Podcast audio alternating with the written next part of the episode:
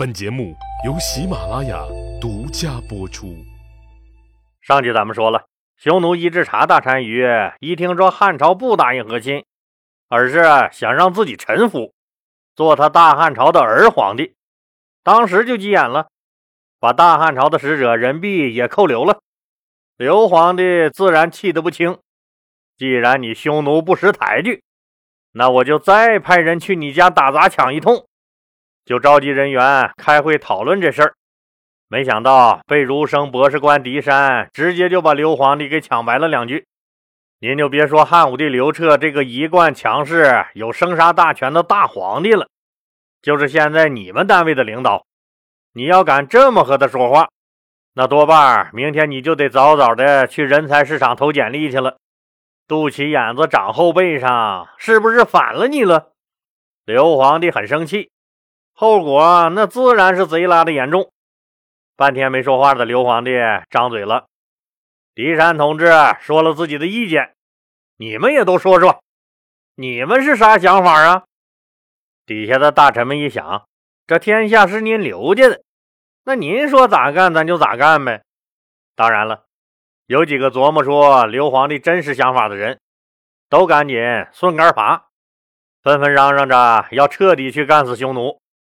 军委的那帮子老干部和武将们，个个喊的都很凶，因为只有打仗，他们才能立功，才能封侯，才能再往上动一动。刘皇帝很满意，就决定组织兵马，等一个适当的时机再次出兵。这次啊一定要彻底解决了北方那个祸害。临散朝的时候，刘皇帝拍着博士狄山的肩膀：“嗯，不错，有想法。”是个好苗子，如果再有点实战经验，那你的前途无可限量。这么的，我让你担任一个郡的长官，你能阻止匈奴人进犯吗？狄山是个博士官，是个手无缚鸡之力、摇头晃脑读书的儒生。一听说啊这有可能还要抵御匈奴的进犯，妈呀，这有可能还要动刀动枪啊！这。这这这不是我的强项啊！再说这刀枪那玩意儿，它无眼呢。这刀枪啊，他只好说不能。这话一出，大臣们可都笑了。一个是佩服他真诚，有自知之明；另外还有一点对他看不起的意思。这货就知道高谈阔论一天天的，觉得自己学富五车，满腹经纶。原来他就这点能耐。刘皇帝又接着问他：“那让你负责一个县呢？”狄山还是说不能。大臣们一听，一片哗然。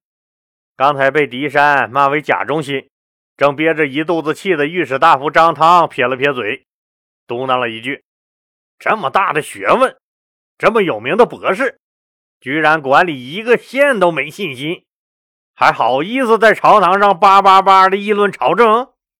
刘皇帝也似乎是铁了心的要让狄山难堪，借机惩治一下狄山，于是面无表情、一脸平静的又问道：“那么让你管一个要塞呢？”这一下子狄山可不知所措了。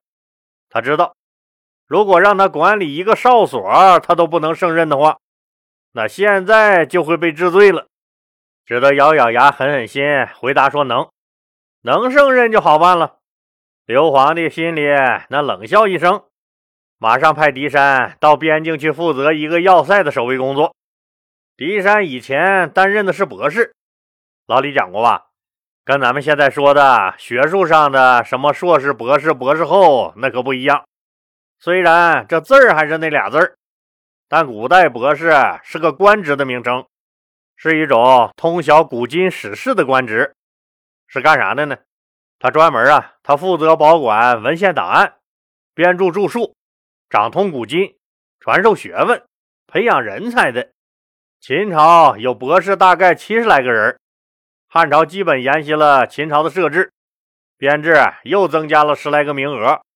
汉朝的博士是太常的属官，俸禄为六百担。刘彻刘皇帝公元前一三五年在长安设立了太学。把精通诗书礼义春秋这五经的专家学者每一项选出一个人来任博士，就是五经博士。他们的主要职责就是向这个太学的学生传授这五部经典。从上面的介绍，咱们就能看出来，狄山所担任的博士这个官职，虽然俸禄不是很高，才六百担吗？但他们是有很大的政治潜力的。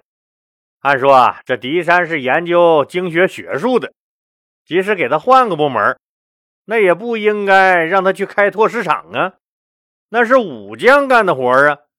他一个文官能干好吗？可这次啊汉武帝刘彻一反常态，就让狄山去守边塞，这招狠不狠？狄山没办法，只能硬着头皮上任去了。果然，一个月后的一天，匈奴人偷袭边塞，攻入了狄山负责把守的哨所，砍了狄山狄所长的人头，扬长而去。消息传回长安。群臣震慑，以后再也没有人敢多嘴多舌的乱说话了。可能您要说了，手下人批评了你几句，你就让他去送死？您刘老大的度量也忒小了点吧？实际您要是在刘皇帝那个位子上，你也许可能大概不一定，差不多没准也会这么干。为啥呢？一方面说，有些儒生食古不化，不识时务。没有啥真本事，却又喜欢指手画脚、乱议朝政，好带个节奏啥的，实在令人讨厌。死了也是活该。另一方面，历史上秦始皇因为焚书坑儒，汉高祖刘邦因为不敬重儒生，往他们的帽子里撒尿，而被儒生们黑的那是狗血淋头，这可是前车之鉴。刘皇帝明白。收拾这些个读书人不能太直接喽，防止被读书人写进他们的书里，黑你那可是没商量。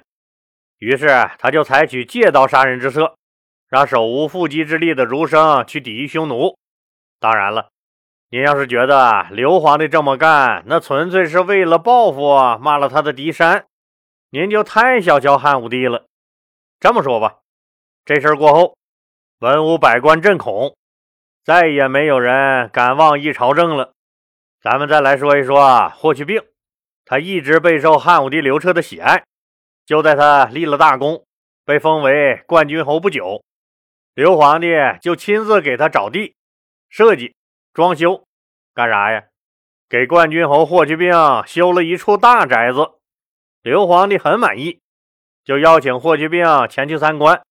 面对京城二环以里的这处顶级豪宅，霍去病说了一句差点没把刘皇帝感动哭了的千古名言：“匈奴未灭，何以家为？”意思就是，匈奴还没被彻底消灭，我霍去病怎么能考虑自己的小家呢？这句话不但感动了刘皇帝，还感动了后世千千万万的汉家儿郎。激励他们以霍去病为精神榜样，以封狼居胥为最高的人生追求。而这个中华儿女一生都在为之奋斗的目标，人家霍去病在二十岁出头时就已经实现了。当然了，霍去病这豪言壮语的不成家不结婚，可并不代表他没有女人。跟在这么个大英雄、大帅哥后面的女人，那是乌泱乌泱的。霍去病长得吧，这怎么说呢？就是一个字儿，帅。他妈魏少儿就是个大美人儿。老魏家的女人，从他姥姥算起，再到霍去病的妈妈魏少儿和小姨魏子夫，个个那都是大美人儿。据说他那个渣男老爹霍仲儒年轻时也是帅的一逼。所以像霍去病这种人，京城里的各种院，不管是名院、佛院，还是病院、支教院。反正这不管是啥院吧，那还不是人家霍大帅哥那随便挑。但像他这样的人，汉武帝刘彻的一堆女儿们，也就是各位公主们，那也都眼睛蓝哇哇的，紧盯着霍去病，馋他的身子。所以霍去病这时候可以有女人暂时用着，但是绝不能明媒正娶。刘皇帝还等着做他的老丈人呢。当然了。霍去病正值年轻，正是干劲十足的年龄。公元前一二零年，身边的一个小丫鬟给他生下了一个儿子，取名叫霍善。这小霍善两三岁就淘的不行，霍去病嫌他闹腾，干脆把他扔到舅舅卫青家，让卫青给养着去了。自从汉武帝刘彻设了大司马一职，卫青和霍去病这下子都成了大司马。老李说了，这就是刘皇帝怕卫青一家独大，威胁到自己的统治，所以培养霍去病军事集团和卫青抗衡。汉武帝刘彻那为啥这么小心呢？不小心不行啊！自己的儿子太子刘据这时候可是被妈妈卫子夫和舅舅卫青控制的死死的。不管卫青愿不愿意，刘皇帝这招那确实挺好使。瞎子都看出来了，卫青那可能要靠边站了。刘皇帝得意的是人家霍去病，所以啊，原来跟着卫青混的那帮子人都纷纷跑到霍去病那面抱大腿求包养去了。这就让卫氏集团的人很不舒服。霍去病那当然也感觉到了，因为他从小就是舅舅卫青养大的，和卫家感情极深，所以他就琢磨着怎么报答一下舅舅卫青，消除整个卫氏集团对自己的成见。机会当然有，但是这事儿要是闹不好是要掉脑袋的，所以谁也不敢办。那啥事儿呢？就是汉武帝刘彻，刘皇帝的女人，他们在后宫争斗那点烂事儿。世界上最险恶的地方，那除了朝堂就是后宫了。大汉朝对外和匈奴撕逼撕得很惨烈，朝堂上的政治斗争也有白热化的趋势，后宫当然也快打成一锅粥了。随着皇后卫子夫逐渐年老色衰，刘彻也早就不去他的宫里睡觉了。就在这个时候。更多的美女充实到了刘彻的后宫，有几个是刘皇帝非常喜欢的，特别是赵国选秀选出来的一个王美人那真是风华绝代，就跟仙女姐姐下凡了似的。该大的地方一点不小，该小的地方那是一寸都不大，深得刘皇帝的欢心。刘皇帝一激动，这腰不酸腿不疼，干活也有劲儿了。神仙姐姐王美人的肚子也争气，给刘皇帝生下了他人生中的第二个儿子刘宏。这下子把刘皇帝乐的那抬头纹都开了，越发宠爱王美人和儿子刘宏了。这可让卫氏集团集体郁闷了。他们手里的太子刘据这下子可有了一个强有力的竞争者。后宫争斗那永远是那么残酷，动了皇后卫子夫奶酪的神仙姐姐王美人儿不知道这是命薄呀，还是被人害死了。反正这突然就死了，这让汉武帝刘彻足足伤心了好几天。这么爱他，那咋才伤心了几天呢？刘皇帝后宫里那如花似玉的妃子，没有一万个，那几千个总有吧？这辈子能见上皇帝一面都不容易了，能让皇帝为你伤心好几天？那也只有神仙姐姐能做到了。就在卫子夫松了一口气的时候，刘皇帝的新宠李夫人又接连生下了三皇子刘旦和四皇子刘胥。汉武帝刘彻啊不但宠幸李夫人生的这俩儿子，每天放在腿上玩，还时不时抱起死了的神仙姐姐王美人生的二儿子刘宏逗一逗，满脸的慈爱。这可让卫子夫、卫青和整个卫氏集团都感受到了压力。可能您要说了，卫子夫的儿子刘据不早就是太子了吗？那还怕啥呀？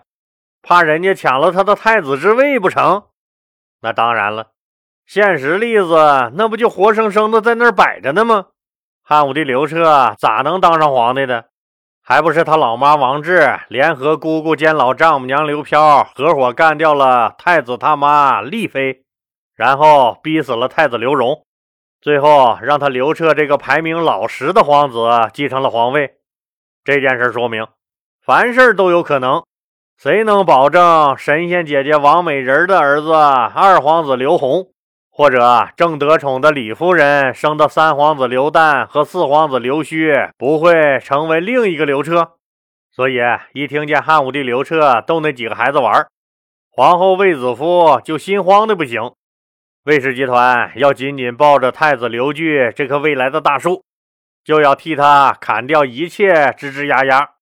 当前最紧迫的任务就是不让汉武帝刘彻接近刘宏、刘旦和刘须小哥仨，防止刘皇帝喜欢上他们三个里的任何一个，而威胁到太子刘据的地位。